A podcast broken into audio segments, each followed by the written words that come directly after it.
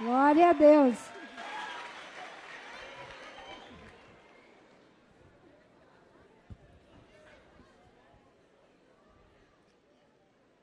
Bem, em primeiro lugar, eu quero agradecer a Deus por estarmos aqui. Dizer que fico muito, muito feliz com a oportunidade de ver tantas pessoas louvando a Deus. Sei que temos aqui pessoas de todas as idades, mas principalmente jovens e adolescentes. E eu sei que o coração do nosso Deus está bastante alegre pelo que está acontecendo aqui. Estamos fazendo do nosso coração um altar. É, quero agradecer de um modo especial o pastor Robson por esta oportunidade, esse convite. Querido amigo pastor Levi, querido, queridos pastores é, Ed Renê e pastora Silva Regina. Quero dizer que estou muito feliz pela oportunidade de ter ouvido aqui o louvor é, na voz, no coração, na alma do Leonardo Gonçalves. É, nós gostamos muito do trabalho que ele faz para o nosso Deus. E quero também cumprimentar o nosso irmão André Saldiba. Muito obrigada por essa oportunidade. Eu, quando recebi o convite para participar desse encontro que tem um nome muito sugestivo, Casa de Vidro, é, eu fiquei pensando, né? Que mensagem que eu posso levar dentro desse espírito de que a verdade, a beleza, tudo aquilo que é belo, que foi criado por nosso Deus e toda a plenitude do que Ele criou, é, está em toda parte sobretudo na parte em que Ele quer. E muitas vezes nós queremos colocar cercas, e principalmente para reter para nós aquilo que Deus, por Sua graça, distribui a todos aqueles que assim lhe aprove distribuir. Eu resolvi compartilhar em primeiro lugar com vocês é, um pouco do meu testemunho. Eu sei que muita gente já conhece, é, a minha história, mas muito rapidamente eu nasci e me criei no meio da floresta amazônica. É, a minha palafita, onde morava, ficava a 11 horas de distância da margem do rio, aonde se pegava um barco para ir para a cidade, mais ou menos dois dias e meio no período que o rio estava baixo. É, meu pai, um dia, em função de uma leishmaniose que eu peguei, e é uma doença terrível, porque ela pode destruir o rosto de uma pessoa em menos de 15 dias, andou 22 horas no mesmo dia para comprar um remédio para que eu pudesse tomar umas injeções. Então, ali não tinha escola, ali não tinha padre, não tinha juiz, não tinha delegado, não tinha professor, não tinha médico, éramos nós, Deus e a floresta e dali tirávamos o nosso sustento comprando apenas algumas coisas essenciais que vinha da casa aviadora, que trazia isso de Manaus e de Belém, mas que vinha da Europa em navios durante um determinado período. Foi assim que eu vivi até os 16 anos de idade. Com 16 anos de idade, fui para a cidade, ainda era analfabeta, fiz os, o Mobral, Educação Integrada, que equivalia ao primário antigamente, é, o ensino fundamental e o supletivo do primeiro e segundo grau e depois consegui fazer uma faculdade passando em 18º lugar para o curso de História. É, aquela menina que nasceu no meio da floresta era ainda analfabeta né, no conhecimento é, do mundo moderno, da ciência dos postulados denotativos de certo ou errado, ainda não tinha sequer o letramento básico de absolutamente nada, mas eu costumo brincar que com 16 anos eu já era PhD em saber narrativo. A diferença do saber narrativo para o saber, não é, dos postulados denotativos de certo ou errado, é que no saber narrativo a gente aprende por experiência intergeracional de milhares e milhares de anos, é também uma forma de conhecimento e ciência, e é aquilo que a Bíblia diz, não é? Ter ouvidos para ouvir e compreender, olhos para ver e perceber. Porque a gente às vezes não tem a teoria, mas a gente sabe fazer, a gente sabe perceber e principalmente a gente sabe escutar. Quando se juntou essas duas coisas, o conhecimento do letramento moderno e o saber tradicional, me ajudou e me ajudou muito. Mas uma das coisas que eu tive que aprender ainda muito jovem foi é, eu tinha um sonho, queria ser freira, minha avó era católica, me deu os rudimentos do cristianismo num catecismo, que só tinha figuras da Capela Sistina e eu vi ali do, do Gênesis ao Apocalipse sem ter uma palavra escrita. Mas foi ali que eu me alfabetizei, é, biblicamente falando com minha avózinha.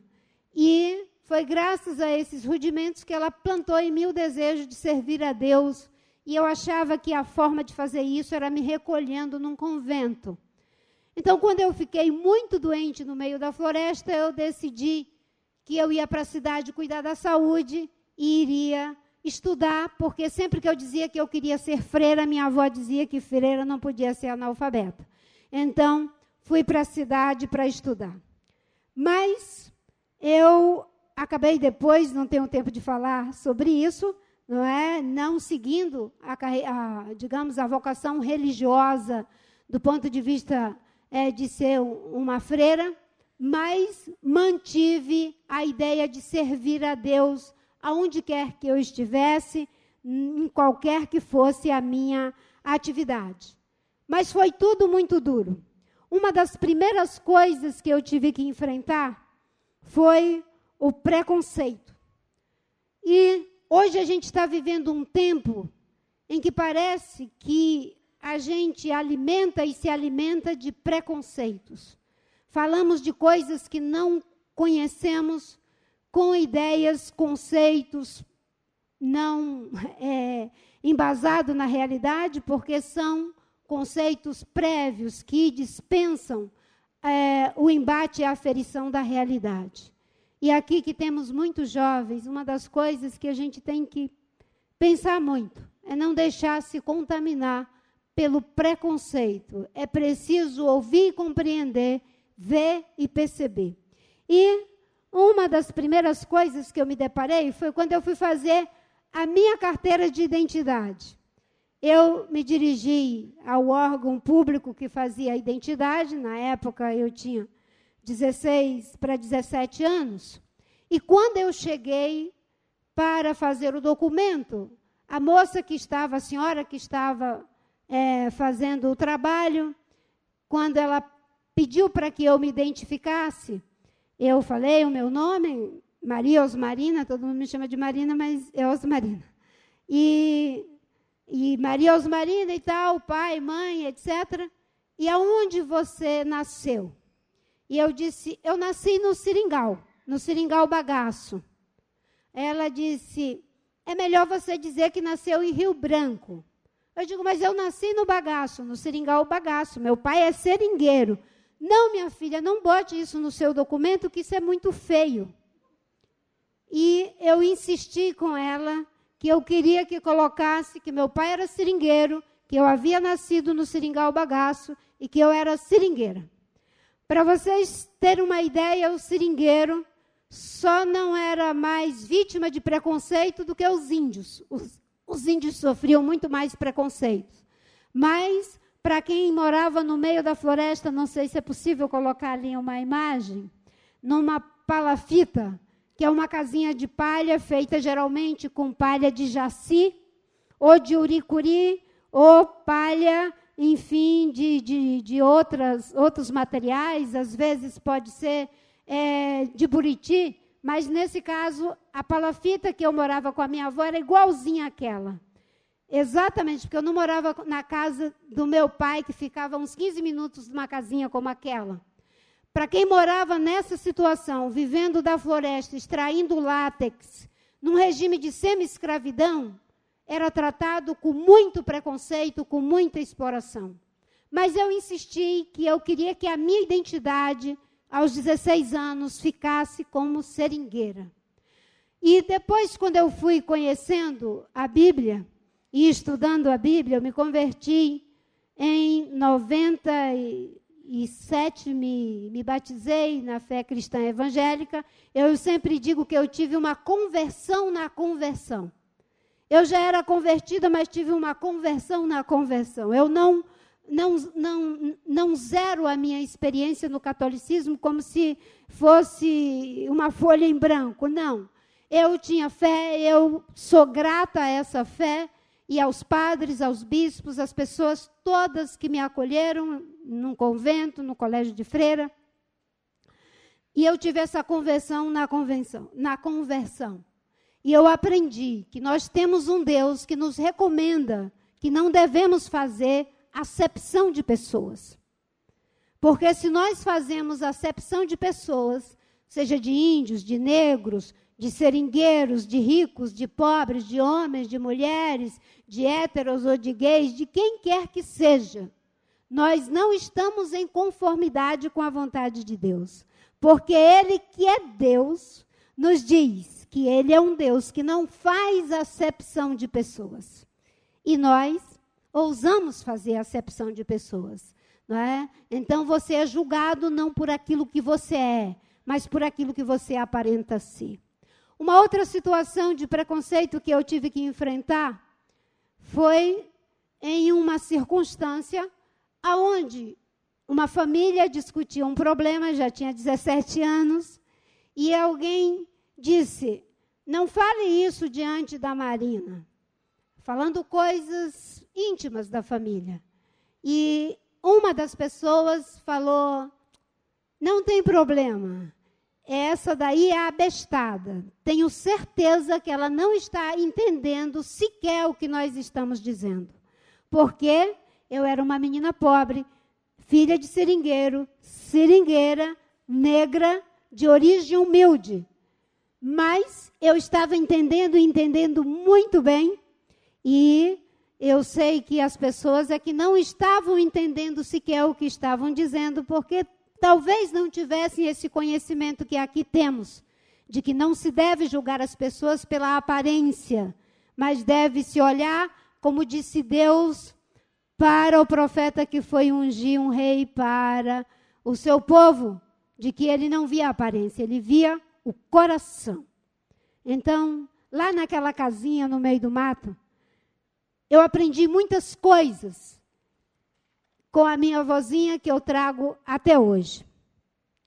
Uma outra situação que eu tive que enfrentar depois na minha vida foi quando eu descobri que existiam pessoas que até serviam a Deus de forma sincera no seu coração, mas que parecia que não se compadeciam daqueles que sofrem, daqueles que são injustiçados, daqueles que, como dizia Dom Mauro Morelli, um bispo que ajudou muito Betinho na campanha contra a fome, que ele dizia que todo o nosso trabalho, em conformidade com aquilo de que quando eu estava preso, tu me foste visitar, eu era doente, né? tu me visitaste, eu tinha fome, tu me deste de comer, eu era nu e tu me vestiste.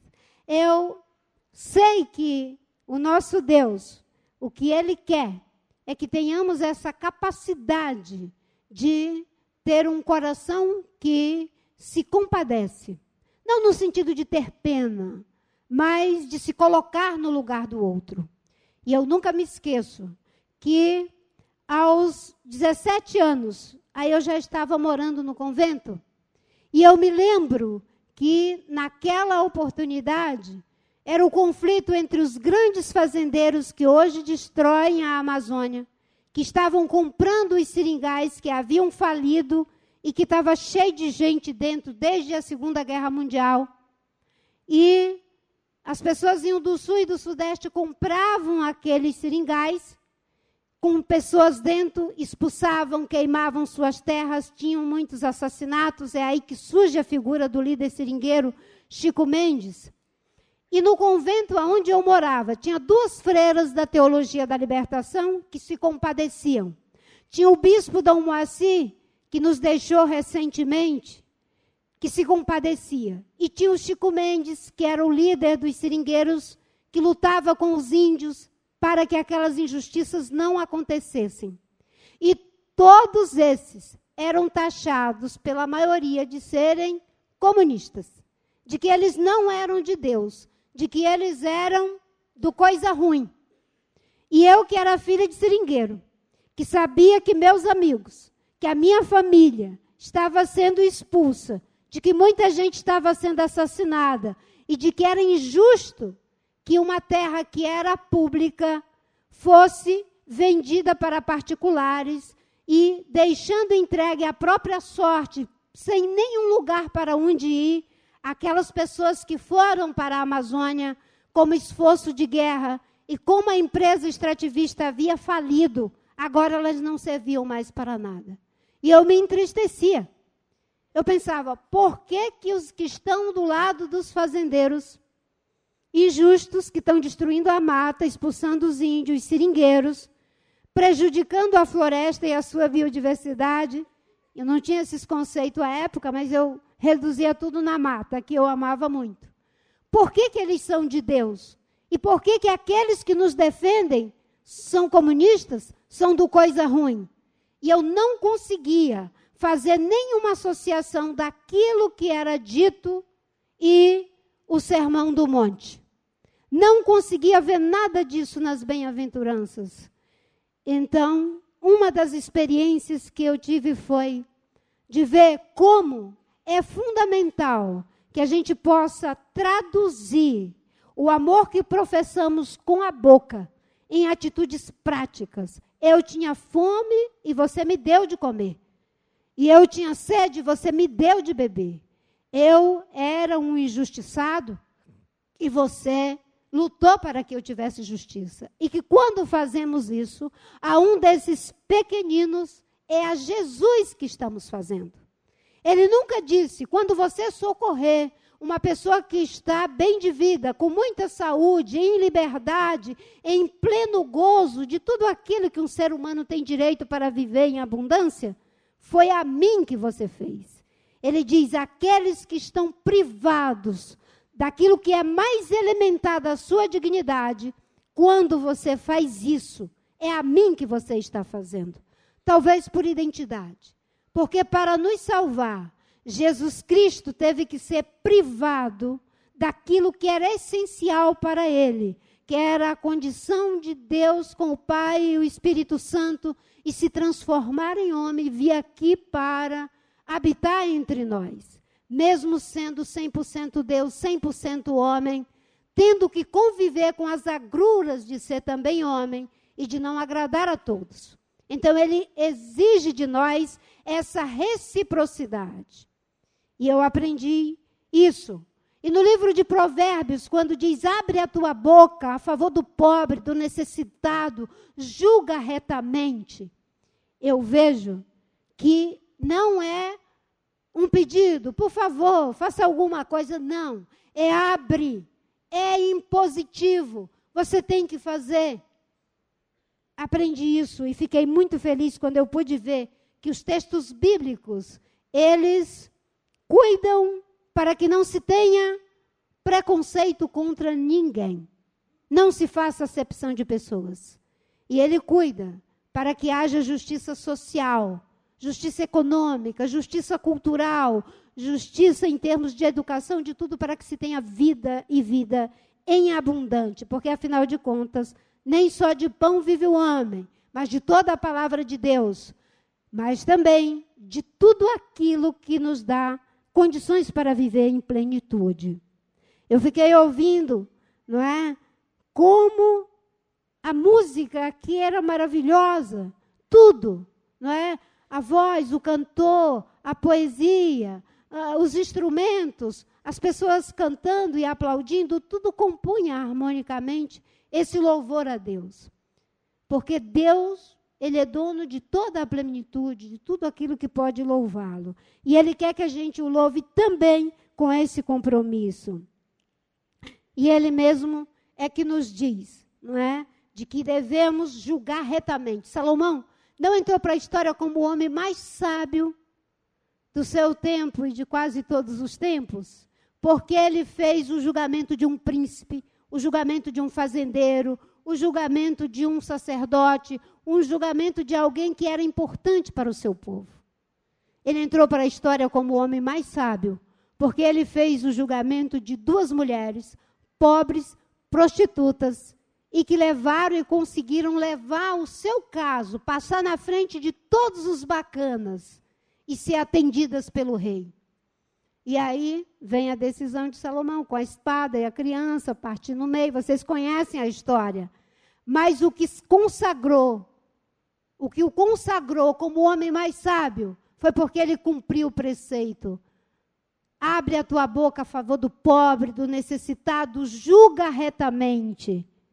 Veja que Deus não joga a palavra fora, não é? Ele diz algo e esse algo é realizado através de um dos seus que tem a oportunidade de fazê-lo. E todos nós temos oportunidade de fazer isso. Um outro momento importante da minha vida foi quando, além de me insurgir contra as injustiças sociais, tem uma. Aí eu já estou com 26 anos para 27 anos. Essa pessoa da frente aí sou eu. É, isso se chama empate. E era exatamente para expulsar os fazendeiros que tinham a proteção da polícia e da justiça, para tirar os seringueiros de suas colocações, de suas palafitas e entregá-los à própria sorte nas periferias das cidades, sem saber para onde ir, analfabetos, sem nenhum meio de vida. Esses empates foram criados pelo líder seringueiro Chico Mendes, que foi uma pessoa muito importante na minha vida, e eu participei de vários deles, me insurgindo contra as injustiças sociais. E um terceiro momento eu estou fazendo em uma ordem inversa. Primeiro, me insurgindo contra o preconceito, depois contra as injustiças sociais, é um testemunho comentado à luz da Bíblia. Mas tem um outro momento, e eu era ainda pré-adolescente.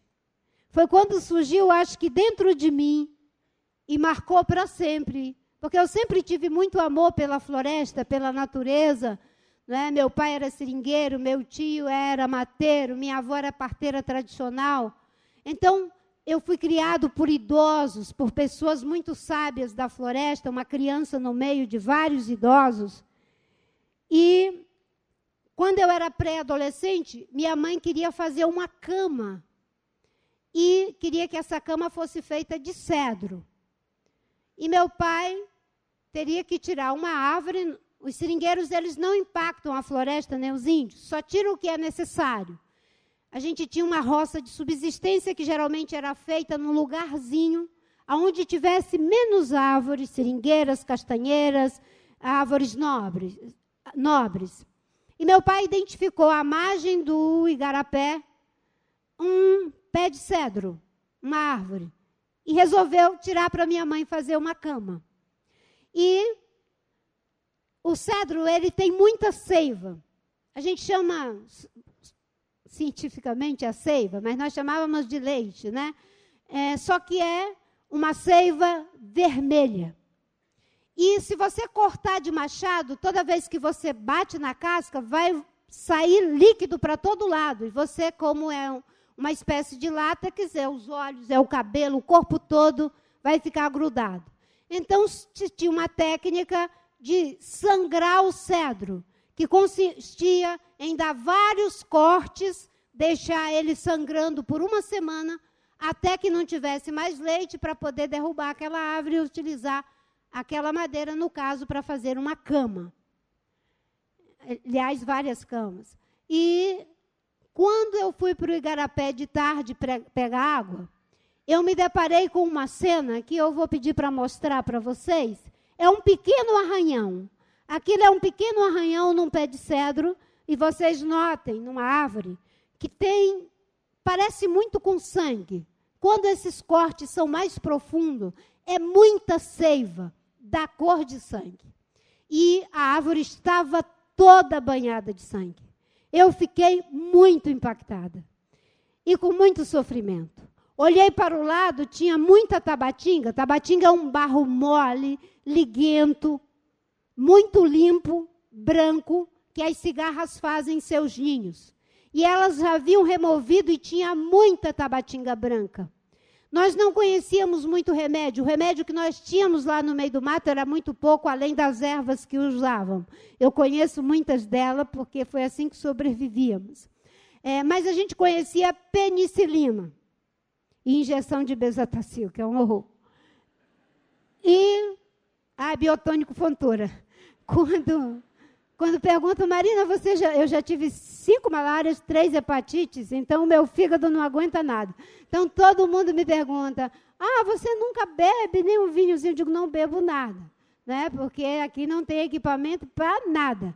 A única bebida alcoólica que eu já bebi foi biotônico Ventura. certo? Então, quando eu passei nesse lugar e vi essa árvore desse jeito, eu comecei a chorar.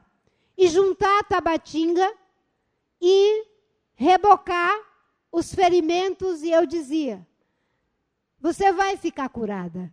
Eu estou passando penicilina em você. E eu repetia isso chorando e jogava barro, ia tampando todos os buracos, os que eu alcançava, é claro. E uma semana depois, quando meu pai voltou para tirar a árvore para fazer as camas que minha mãe queria fazer, ele viu que ela estava cheia de barro branco. E ele perguntou: quem fez isso? E eu falei: eu passei penicilina nela porque ela estava toda cortada, sangrando. E meu pai ficou também muito impactado com aquilo.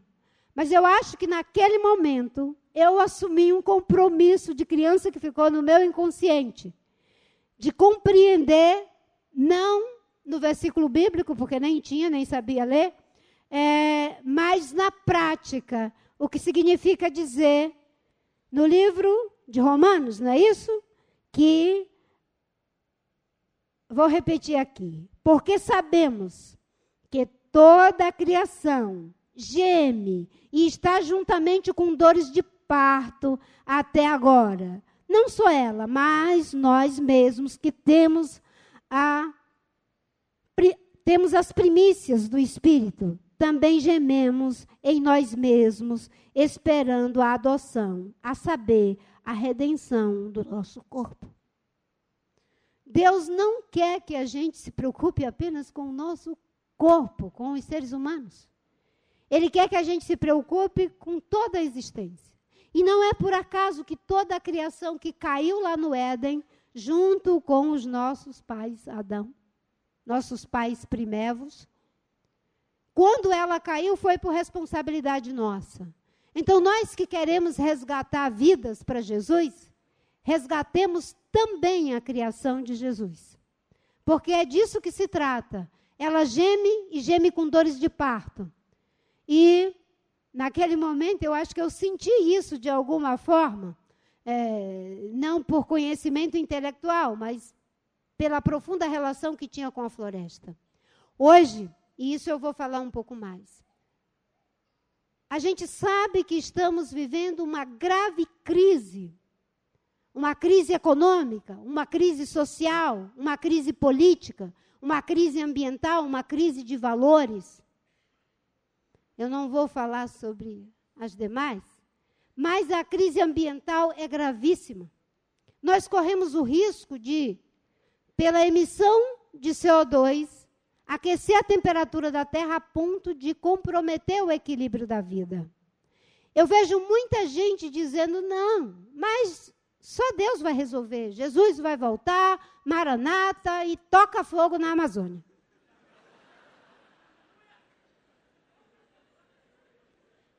Olhe, quando ele voltar, eu não quero que a gente esteja do lado daqueles que desrespeitaram a criação. Porque o salmista Davi diz: Deus habita nos altos céus, mas a terra deu-a de presente aos filhos dos homens, do homem para morar. Quem aqui recebe um presente do papai, da mamãe, da namorada, de alguém que a gente gosta e a gente trata com desdém o presente que ganhou? Mesmo quando a gente não gosta, vamos e venhamos, que tem uns presentes, né? A pessoa não gosta de uma coisa rosa bebê, que é o meu caso.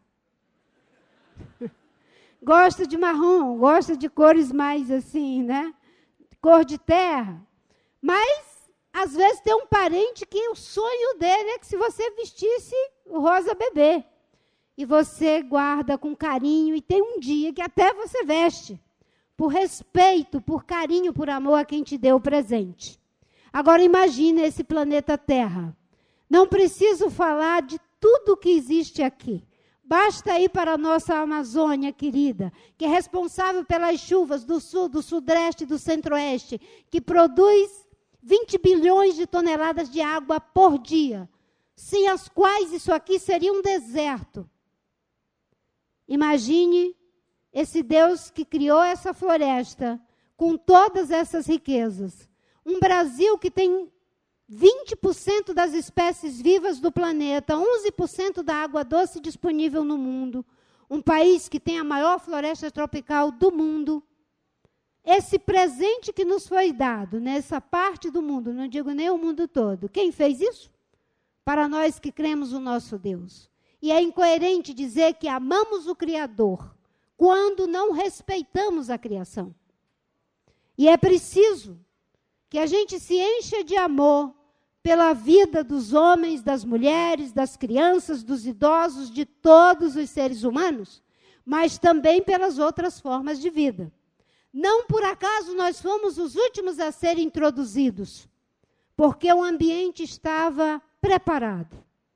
Quando eu penso em tudo que existe nesse universo, para mim só tem uma finalidade. A forma como a lua, os planetas estão alinhados, as estrelas, tudo, as bactérias, o ar que a gente respira, toda essa complexidade incompreensível só tem um sentido: equilibrar e sustentar a vida, não só a vida humana, mas a vida.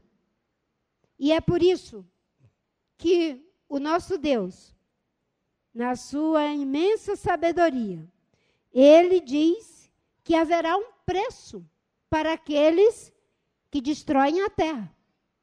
Porque no Apocalipse está dito: aqueles que destroem a terra irão pagar um preço que é muito alto.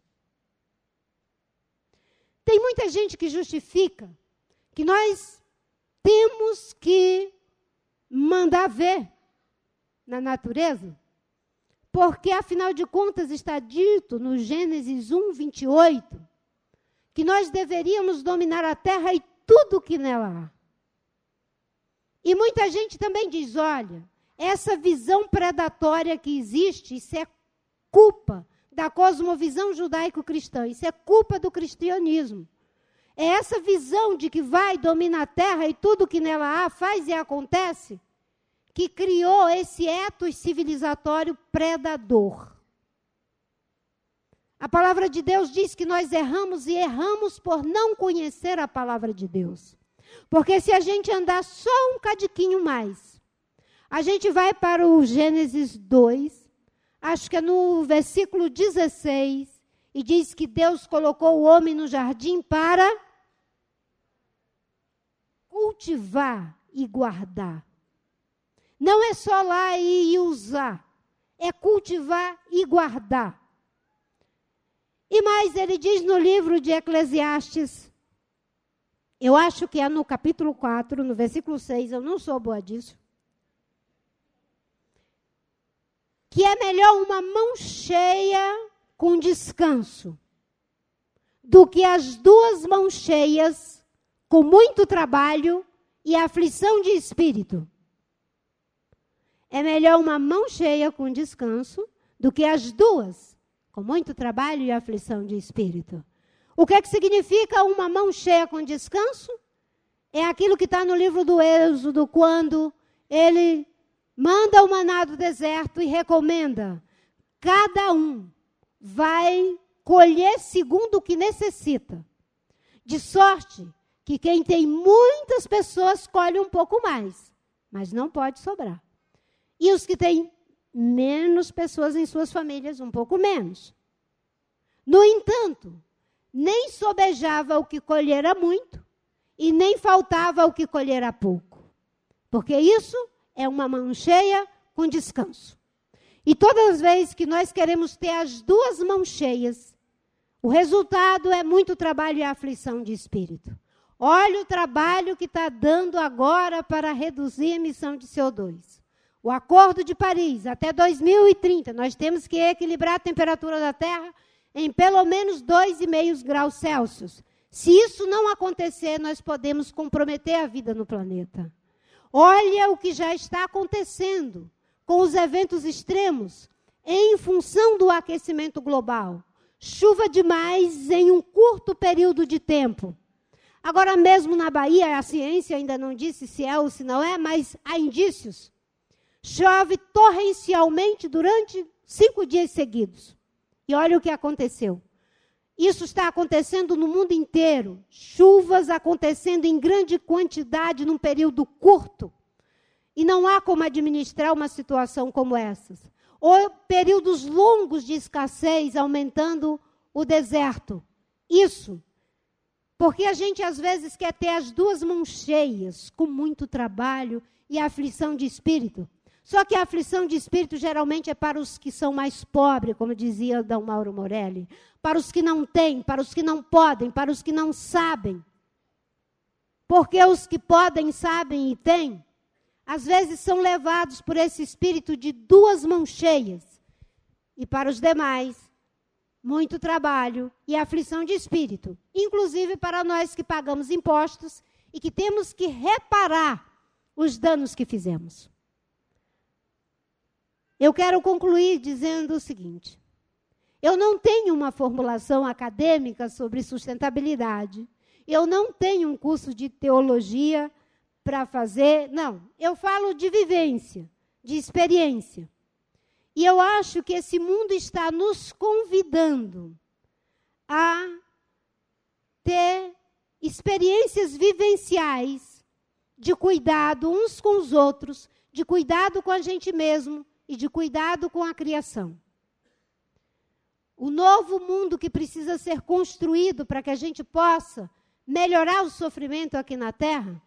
E não adianta esse negócio de maranata, porque vai se acabar, não vou fazer nada. Porque você pode muito bem ser pego como aquele mordomo infiel, em que o Senhor chega e você não está nem aí para o gemido da natureza, você não está nem aí para o irmão que está faminto, você não está nem aí para as injustiças. E também você não está nem aí para o que é belo, para o que é maravilhoso, para viver em plenitude. Inclusive, a arte que louvou o nosso Deus aqui. Eu costumo dizer que a gente tem muitas formas de louvar e amar a Deus e cada um de nós aqui tem um chamado para fazer isso. De alguma forma, eu entendo que tenho procurado fazer a minha parte. Mas a luta em defesa do meio ambiente é uma luta integradora, inclusiva. Não é de direita, não é de esquerda, não é de centro. Não é de assembleiano, nem de batista, nem de católico, nem de espírita. É de seres humanos. Espíritas precisam de água potável. Batistas também. Empresários precisam de ar puro. Trabalhadores também. Gente de esquerda precisa de terra fértil. Gente de direita também. A luta em defesa da sustentabilidade é o espaço onde se realiza aquele ensinamento bíblico que diz que o lobo dormirá com o cordeiro e assim por diante. Porque o cordeiro precisa de água potável, o lobo também. E a mesma coisa para o que já mencionei. Quando a gente pensa na nossa casa comum, é o lugar aonde nós podemos exercitar o amor pelo nosso Deus, o amor pelas outras pessoas, pelas outras formas de existência, no respeito pela criação. E isso é um dom maravilhoso que a gente vai despertando para ele. Eu quero concluir dizendo que se passaram, acho que foi 42 gerações de Adão a Davi. Tomara que eu esteja certa. 42 gerações. Mas ao chegar às 42 gerações, o poeta, com beleza, ele diz: Os céus são os céus do Senhor, mas a terra deu ele ao filho dos homens para morar. É belo ver esse reconhecimento poético da força de alguém que reconhece que Deus nos deu um maravilhoso presente. E um Deus que se esforça e não tem preconceito com a sua criação. Muitas vezes as pessoas dizem, não, é, quando eu era ministra, né, é a ministra dos bagres, é a ministra das borboletas, era, era tanta coisa. E às vezes a minha equipe ficava ofendida. Poxa vida, mas eles têm sempre que caricaturar você com essas coisas estereotipadas, né? E eu ficava pensando, mas quem sou eu? Se Deus, onipotente, onisciente, onipresente, ele diz: Ó oh, Jerusalém, quantas vezes eu não quis como uma galinha. E Deus se compara com uma galinha. Quem sou eu para não querer ser comparado a um bagre? Certo?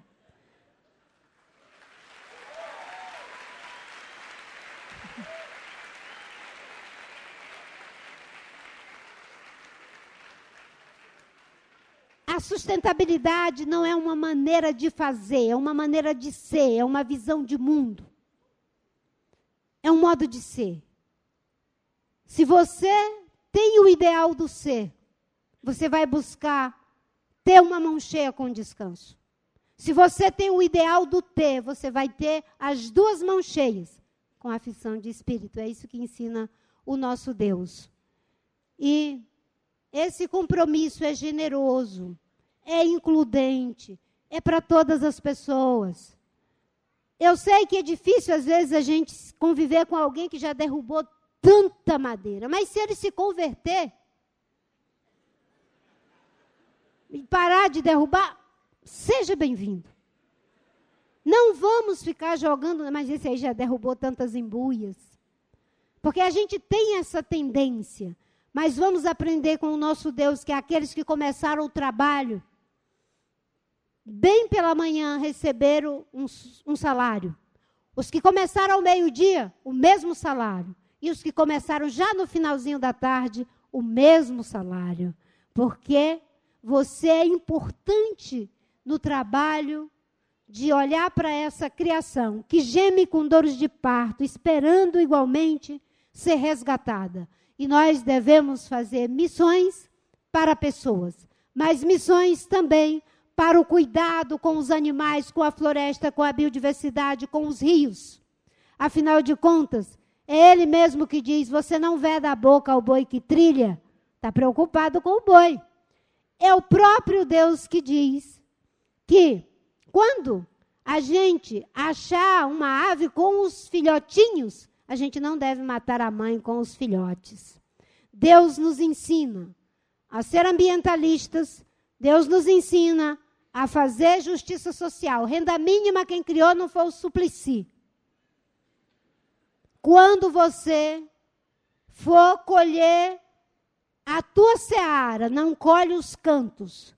Aquilo que caiu da tua mão ou da tua carroça, seja do que for, não junta, deixa para o pobre para o necessitado. Não sacode a oliveira duas vezes, deixa para o pobre para o necessitado. Isso era a renda mínima daquela época. Quem quiser ser preconceituoso, seja por sua conta, porque o nosso Deus nos ensina a não fazer acepção de pessoas, quando ele diz pela boca do apóstolo Paulo. E nisso É Paulo? Na carta aos Gálatas? Depois o Ed René me corrige o Levi. E nisso não há judeu nem grego, não há servo nem senhor, não há macho nem fêmea, porque todos são um em Cristo Jesus. Glória a Deus.